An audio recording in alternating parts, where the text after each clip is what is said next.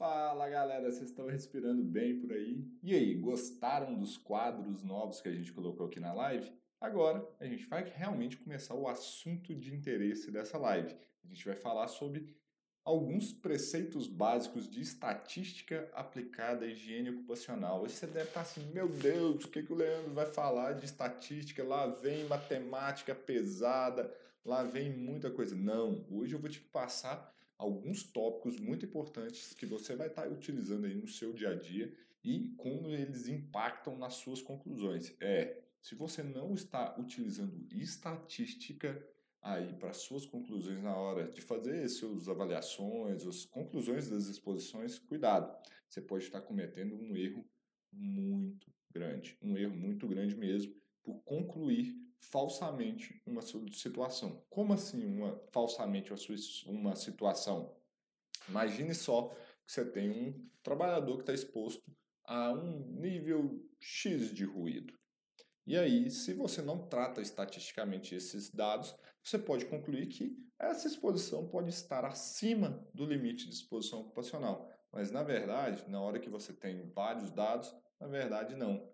Ela pode estar abaixo. E ao contrário também, você pode ter uma exposição abaixo, que na verdade, em um dia típico, ela está acima do limite de exposição ocupacional. E da onde que o Leandro está tirando essas questões de estatística para falar para vocês? Então, eu estou trazendo de livros da AIA e de também do meu mestrado, quando eu fiz mestrado em Química Analítica. A gente trabalha com muita estatística na hora da química, porque a gente precisa concluir sobre resultados e você também precisa saber sobre isso. Mas beleza? Então, eu queria saber quem que está assistindo aqui já trabalha com tratamento estatístico de dados. Quem não trabalha, eu já vou falar que você já deve estar tá cometendo um erro, porque desde a NR15, lá em 1978, quando foi publicada a NR15, ela já fala de algumas questões ali, aplicação de estatística. Fechado? Então comenta aqui no chat que eu quero ver quem de vocês aí usa estatística no dia a dia da HO. Vamos lá, vamos falar desse trem de estatística. Eu estou aqui com o meu roteirinho todo bonitinho para a gente falar sobre esse assunto, então vamos lá. A primeira coisa que a gente tem que trabalhar, que eu vou falar muito hoje, é sobre a estatística descritiva. E calma, eu não vou trazer assuntos, às vezes, tratamento estatístico pesado, muito pesado, não. Hoje serão as estatísticas mais básicas que você já pode, a partir de amanhã, que depois de assistir essa live aqui, já começar a aplicar. Então, quando eu estou falando de estatística descritiva, são parâmetros descritivos que nos ajudam a tomar uma pequena decisão ou decisão em relação aos resultados. E a, o principal ponto dela é que ela é um resumo dos dados que você tem. Então, quando a gente está falando de estatística, a gente precisa de dados.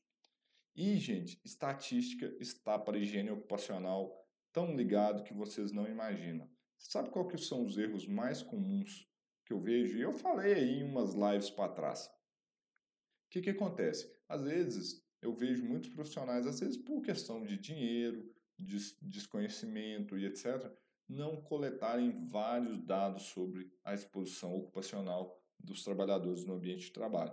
Consequentemente, às vezes tomam uma decisão sobre um GHE, que é um grupo homogêneo de exposição, com base em uma amostra coletada em um dia.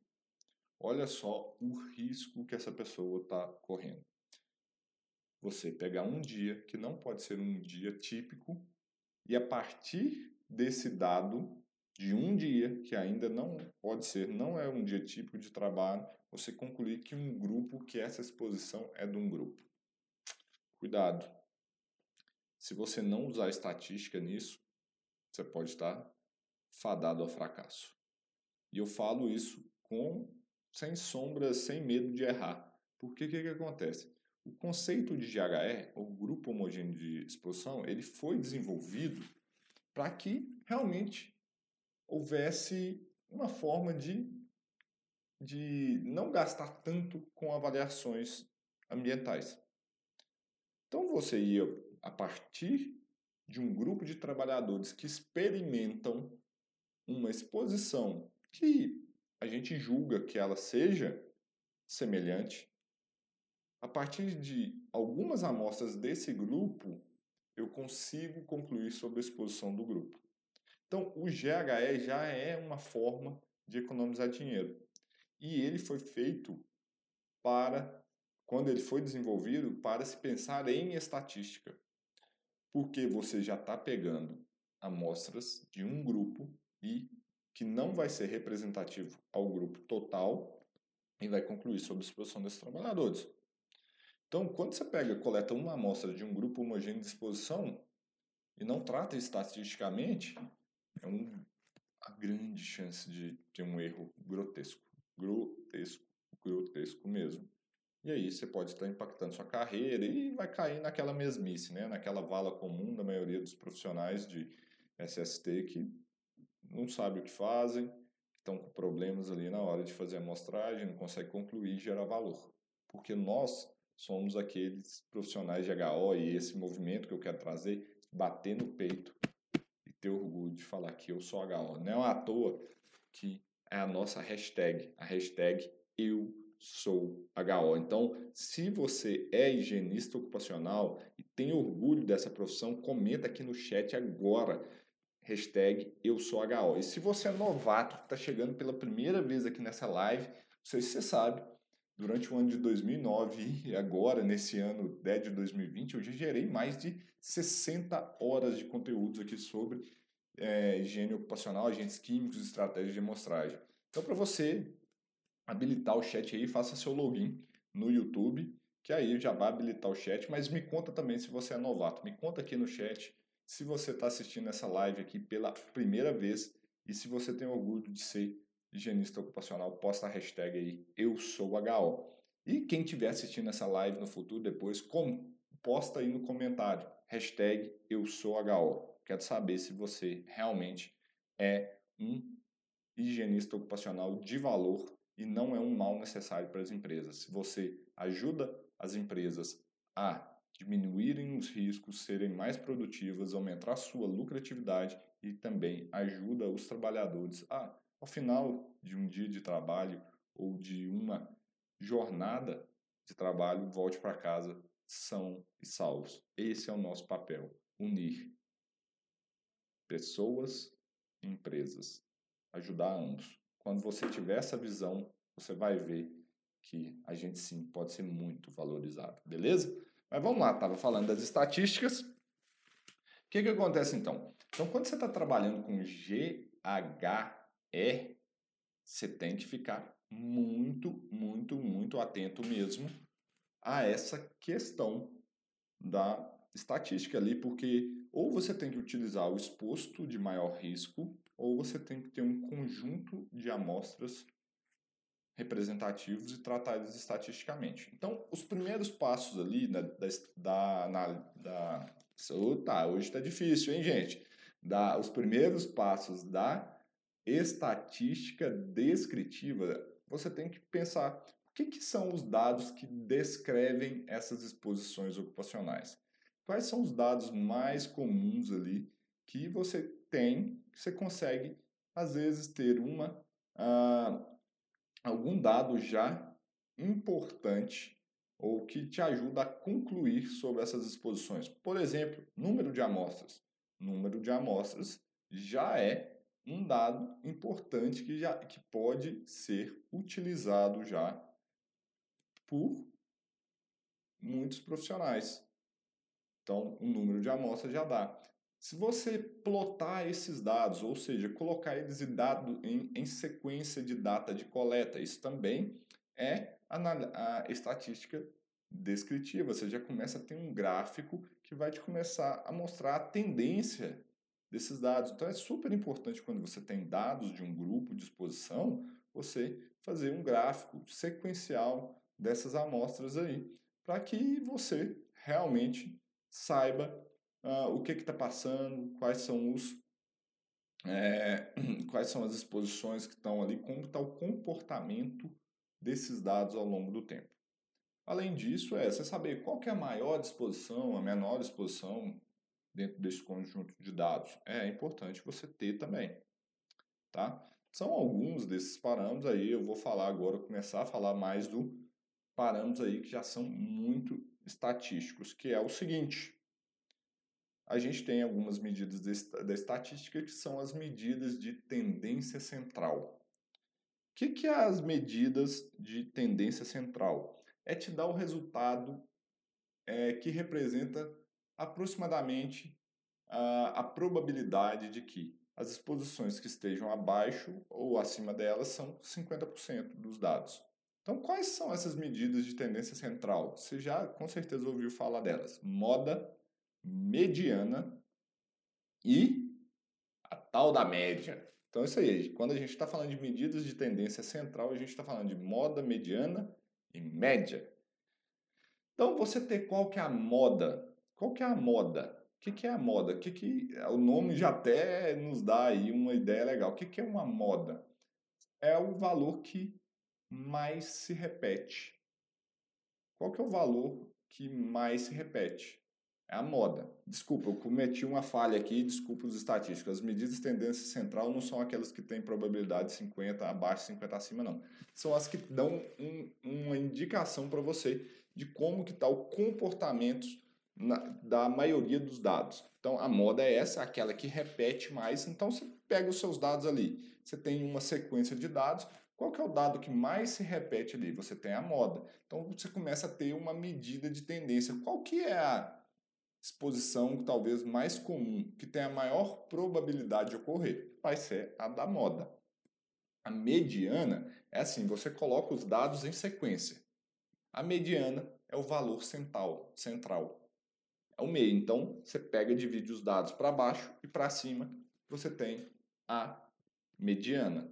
E a tal da média, você já deve falar, ah, a média. O que, que é esse tal dessa média, né? A média é um conceito estatístico em que você vai ter a probabilidade de ocorrência dos dados abaixo dela é 50% e acima dela é 50%. Como assim, Leandro? Você deve estar pensando assim, como assim? Imagina só, o velho experimento dos dados você vai ou você vai você vai pegar ali é, um dado e vai jogar de 1 a 6. Você joga lá 3, 5, joga de novo, dá 2, você joga de novo, 6. Você pega esses dados aí, a média vai ser o quê? Qual que é a expectativa do valor que mais provável que vai ter 50% de probabilidade de ocorrência? Essa é a média. A média tem 50% de probabilidade de ocorrência. Os valores abaixo dela têm probabilidade que vão diminuindo em 50% e acima dela também vão diminuindo. A média é o valor mais provável, probabilístico que venha a ocorrer. Ela tem 50% de chance de ocorrência.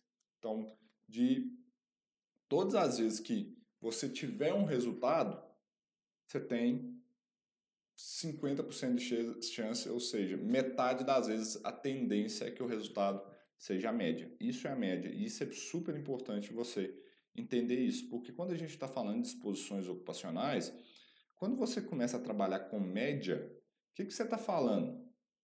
Que abaixo da média você tem 50% de chance que esses dados ocorram. E acima da média, você tem 50% de chance que aqueles dados ocorram. E aí um erro que é, que é comum, um erro que pode ser gravíssimo, e aí você tem que parar para pensar se você tolera. Imagine só que você tem uma exposição de um trabalhador a um agente químico, por exemplo. E aí, quando você pega lá o resultado, você coletou várias amostras. Aí você tirou a média. Quando você tirou a média, o que, que aconteceu? Essa média deu igual ao limite de exposição, ou muito próximo, mas estava abaixo do limite de exposição ocupacional. Vamos colocar essa situação. E muita gente às vezes conclui: ah, não, a exposição está ok, ela está abaixo do limite de exposição ocupacional. Vamos colocar aí que o limite era 10 e a média deu 9. Beleza? O limite era 10 e a média deu 9. Deu abaixo, então está abaixo do limite de exposição ocupacional. Mas o cuidado que você tem que ter. Você está falando ali que nesse caso você tem uma probabilidade de, vamos, não, vou, não fiz os cálculos aqui não, de 55% de os dados estarem abaixo de 9. Você tem 55% de chance que os dados estão abaixo de 9, mas você tem 45% de chance que os dados estejam acima de 9. Então aí, vamos colocar de novo, não fiz as contas, estou falando números aleatórios aqui. Então você tem, vamos supor, 40% de chance que essas exposições em um dia típico estejam acima de 10. E aí, como que você lida com essa situação? Concordam que pode ser um problema? Se você pensar que em 40% dos dias trabalhados, se em 40% dos dias trabalhados, se a gente pensar que um ano tem 200 dias úteis, 200, e a gente pensar que um trabalhador 40%, tá, gente? Esse exemplo aqui eu chutei números, tá? 40% dá 80 dias. Pensar que dos 200 dias trabalhados, 80 dias esse trabalhador estava trabalhando em uma exposição acima do limite de exposição ocupacional. Já pararam para pensar o quão louco é isso? Pois é, o conceito de média ele é complicado. Então eu vejo aí muitas pessoas às vezes falar, ah, tem que tirar a média, média, média, mas não entendem esse conceito de média. inclusive, média existem vários tipos de média média aritmética, média geométrica, média aritmética ponderada, que tem uma confusão danada sobre esse negócio também. E tem a tal agora MVUE, é o estimador da média sem viés. Então, não vamos entrar aqui, é um tópico super avançado em tratamento estatístico de dados, mas vamos nos concentrar nas médias mais comuns, igual eu já falei para vocês, média aritmética, e média, uh, e média aritmética ponderada. E por que, que eu falei lá no início desse conteúdo que a estatística já está aplicada na NR15 desde 1978? O que, que a nossa NR15 fala lá? Que você, até o momento que eu gravei essa live, né, gente? Então vamos lá. O, a, essa live está sendo gravada aqui, então até o momento que eu vos falo, a NR15 está igual 1978 no anexo 11. Então lá fala o seguinte: você tem que coletar 10 amostras instantâneas com espaçamento de 20 minutos no mínimo entre cada amostragem e fazer uma média aritmética. E o que, que, é o tal da média aritmética? Essa aí é aquela que todo mundo está careca de saber, né? Você vai somar todos os dados que você tem, você soma os dados e divide pela quantidade de dados. Então, deixa eu compartilhar minha tela aqui com vocês. Então, vamos lá, vamos colocar uma equação aqui. Vamos colocar aqui. Qual que é a média aritmética? Média aritmética, então a gente chama de x barra, né, que tem um o xzinho, um tracinho em cima dela. Então a gente costuma aqui, deixa eu procurar aqui. Então vamos colocar aqui o x barra é igual à soma dos dados. Então vamos colocar aqui uma fração e vou colocar aqui ó, o sobrescrito x1 mais, deixa eu copiar esse carinha aqui, para facilitar a nossa vida. Opa!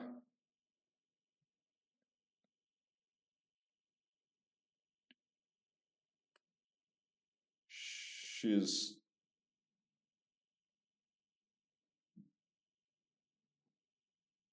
Gente, tá, tá difícil, mas sai. Tá difícil, mas sai. Deixa eu apagar tudo e eu vou copiar o aqui, agora eu copio certinho, que agora não vai. x2 mais xn. Então, quantos dados a gente tiver? Então, n dados, você tem 10 dados, você soma todos. Sobre. Então, aqui, em vez de x, vai ser n. n1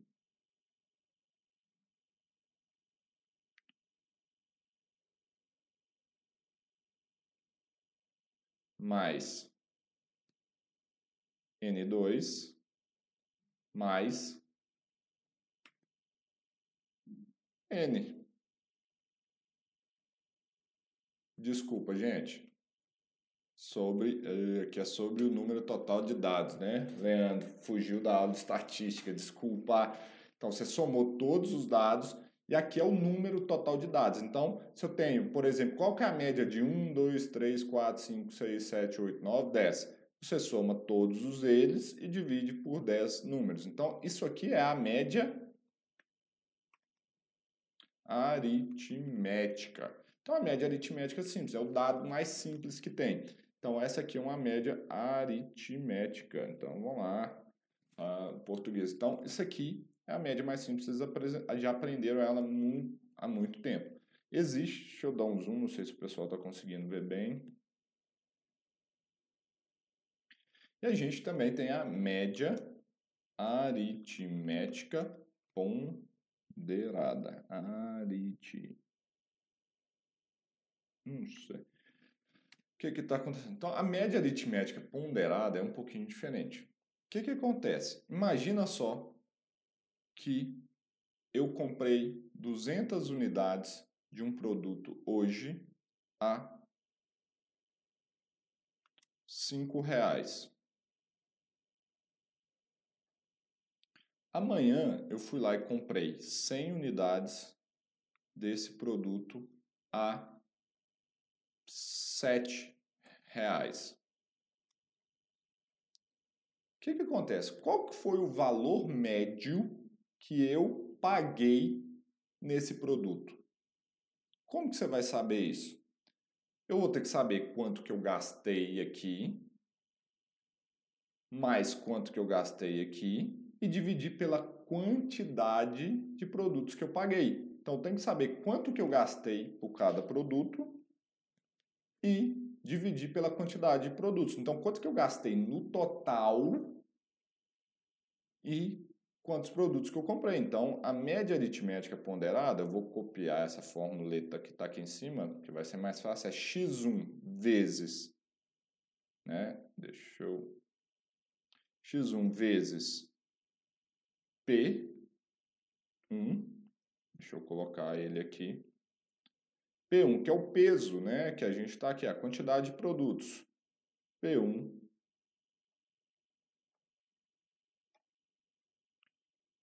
vezes P2 vezes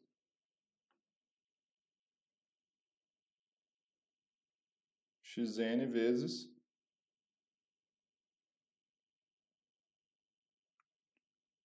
Pn, que é a dividido pela, pela quantidade dos pesos sobre a a soma dos pesos.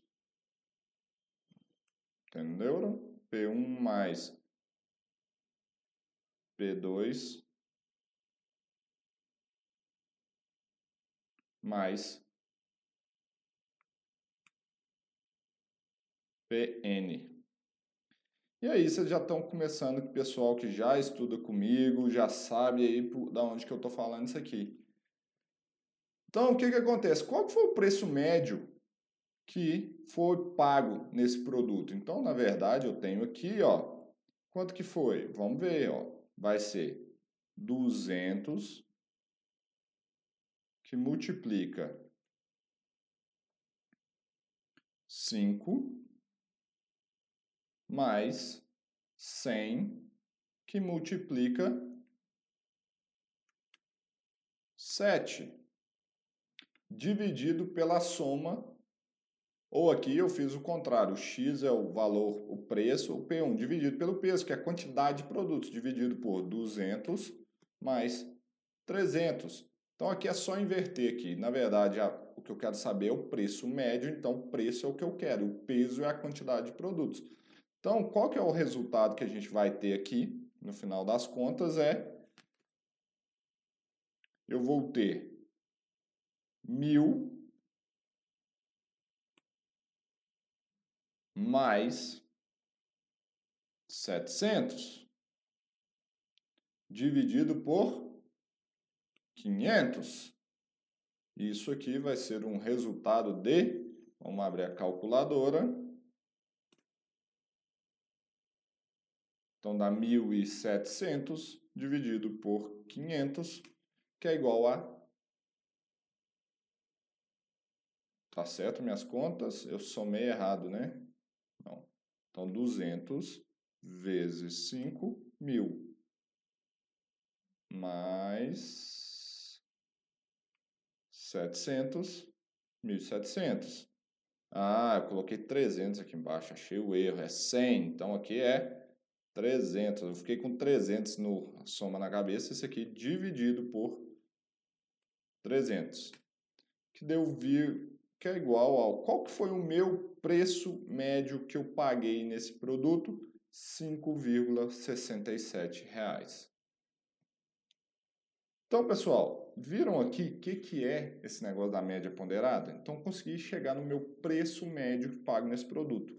Isso aí tem uma aplicação super importante em agentes químicos, que é a média ponderada no tempo da concentração do agente químico. Então, o que acontece? Quando eu tenho um limite do tipo média ponderada no tempo, então, quando eu tenho aqui, ó, deixa eu mostrar minha tela de novo. Então, limite média ponderada no tempo, que é o famoso do inglês TWA ou MPT. Então, eu tenho que também fazer uma equação da média ponderada no tempo. Só que aqui a gente vai trocar, em vez de aqui de x, eu vou chamar de C, da concentração. Então, aqui é a minha concentração. E aqui também é C1. E qual que é o ponderador? O tempo. Aqui eu vou ter a concentração 2. E aqui o tempo. E aqui as quantas amostras eu tiver, Cn, o peso será a própria tempo. E aqui vai ser T1 mais T2 mais Tn. Que, no caso de HO, essa soma aqui vai dar em torno de 8 horas, vai depender da jornada. Então, geralmente, a gente está falando de 8 horas esses limites.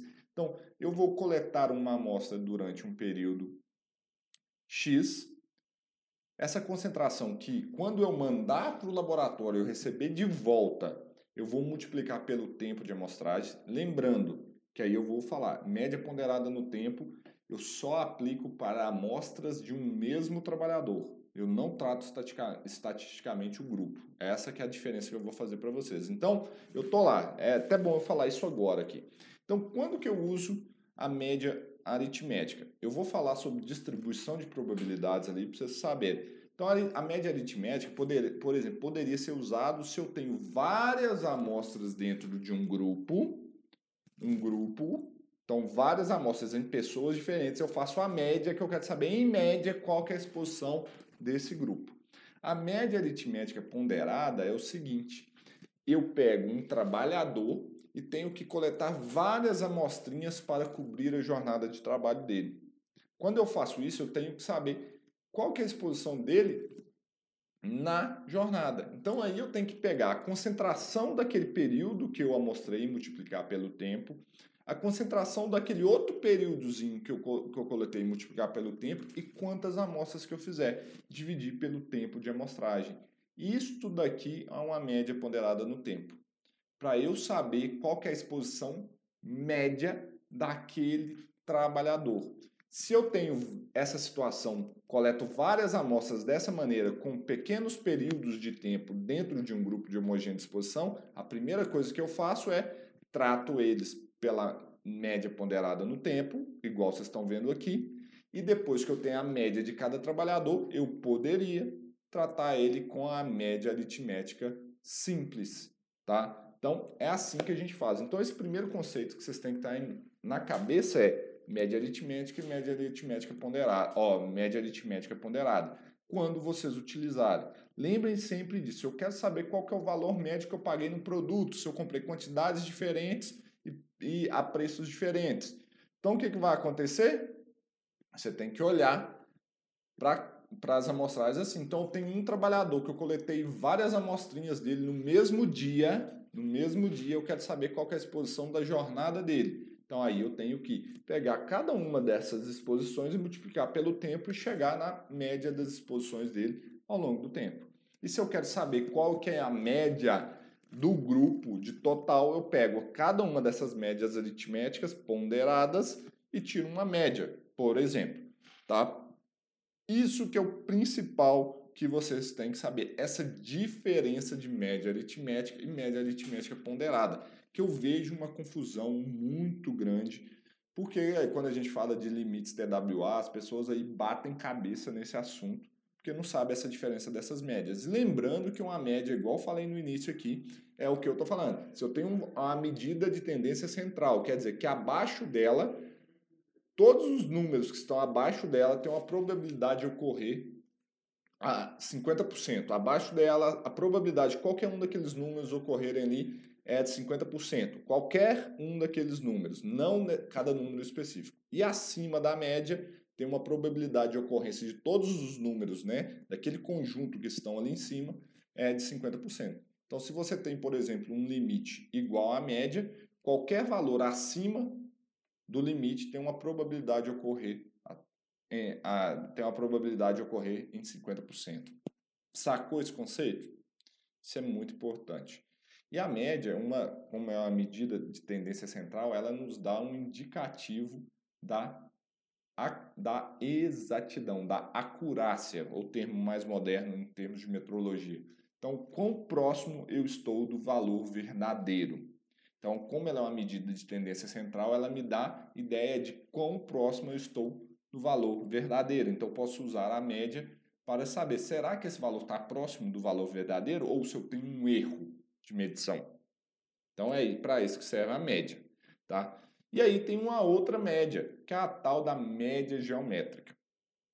Gente, média geométrica, você já deve ter ouvido falar nisso. A média geométrica, deixa eu compartilhar a tela aqui com vocês, ela já tem um outro formato. Então, quando eu falo de média é o seguinte. Uh, deixa eu inserir uma equação aqui que eu vou mostrar para vocês. Então, vamos aqui. Uh, cadê minha ênfase? Então, a média geométrica, ela é igual ao quê? A raiz, ela é uma raiz n ou de quantos dados você tem de. Deixa eu pegar aqui em cima para facilitar a vida. Depois eu só troco os dados. Em vez de soma, é uma multiplicação.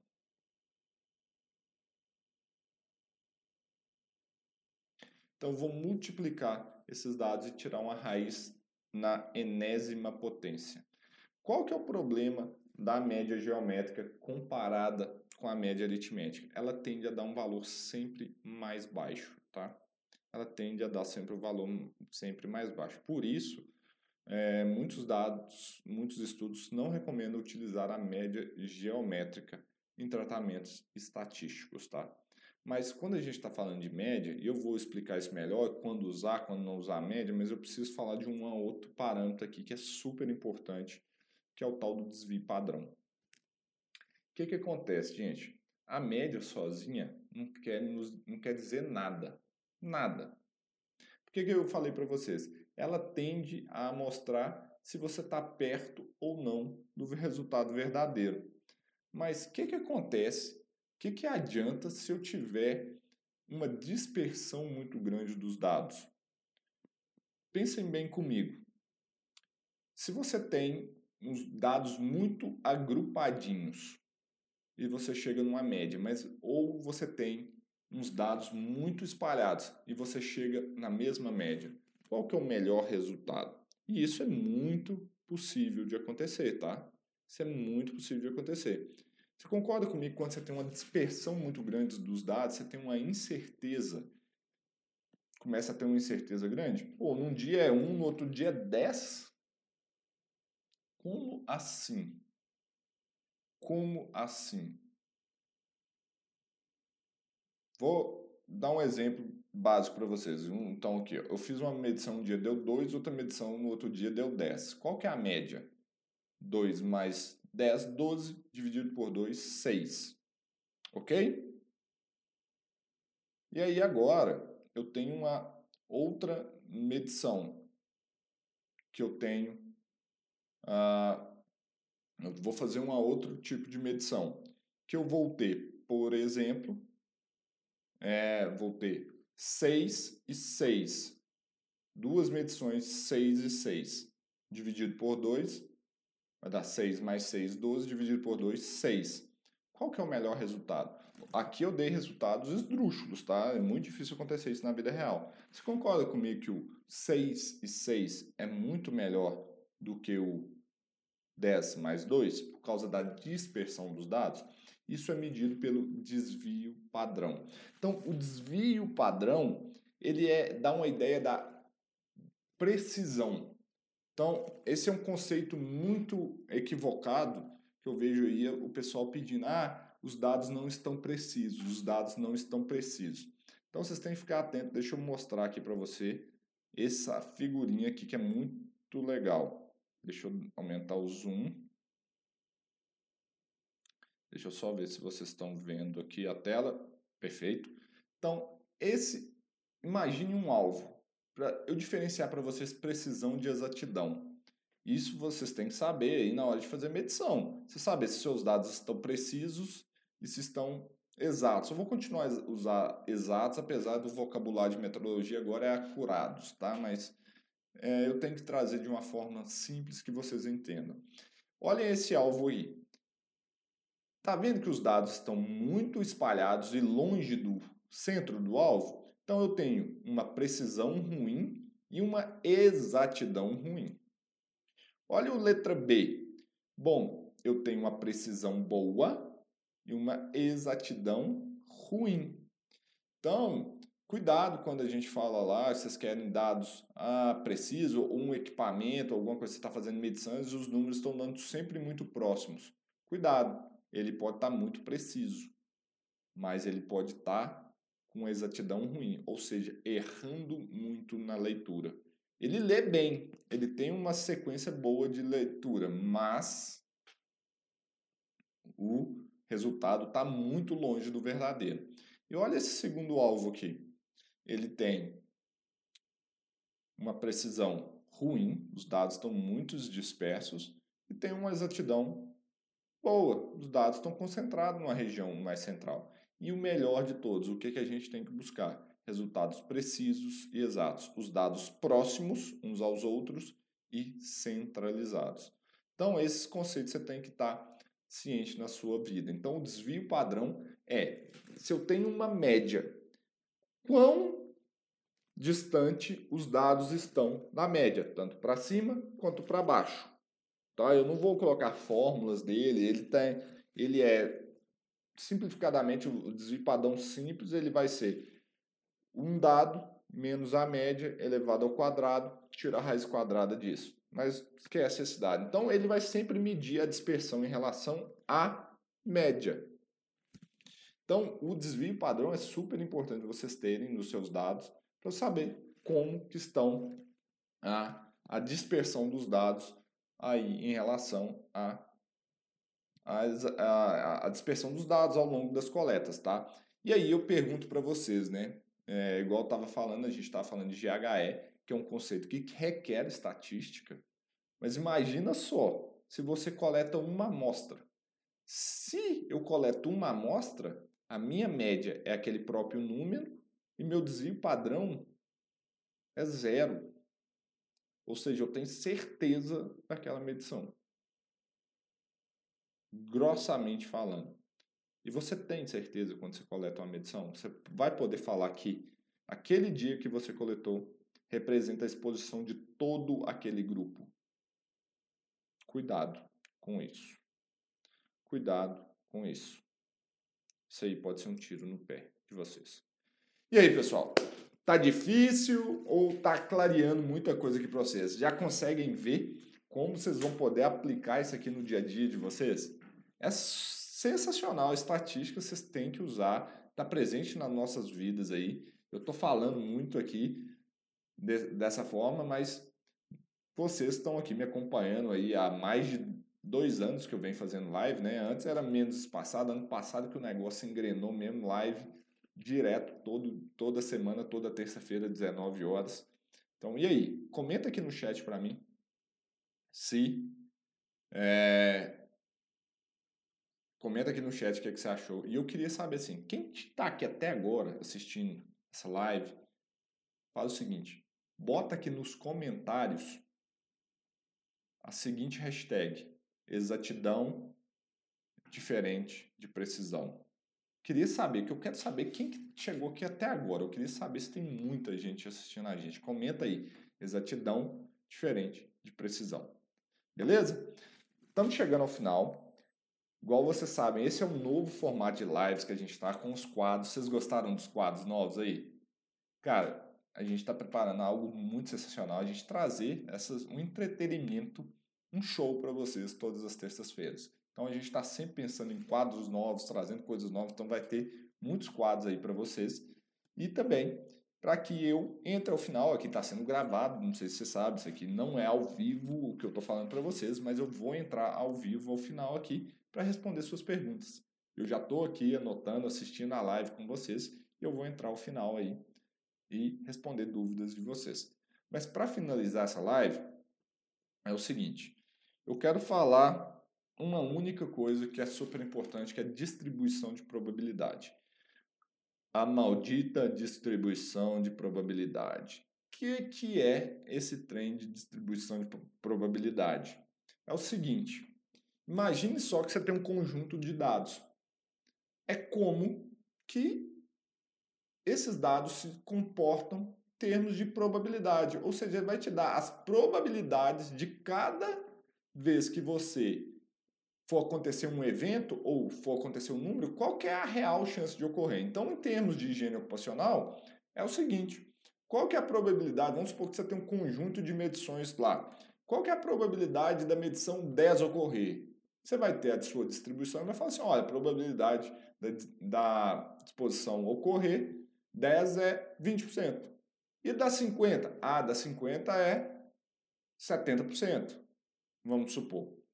Entendeu? Então é isso que vai dar. Então as distribuições que vocês têm que ficar mais familiarizado é a uma das mais importantes é a gaussiana. Então aqui é o do sino, é uma distribuição simétrica. Geralmente os dados de HO não são não seguem essa distribuição. E eu vou explicar por quê. Então, no caso da, da gaussiana, ela é uma distribuição simétrica, a moda, a média e a mediana são iguais. Então, a, o valor de tendência central é sempre o mesmo. Então, o valor que mais se repete, o valor central e aqueles que abaixo e aquele que tem 50% de chance de ocorrer, eles são todos iguais.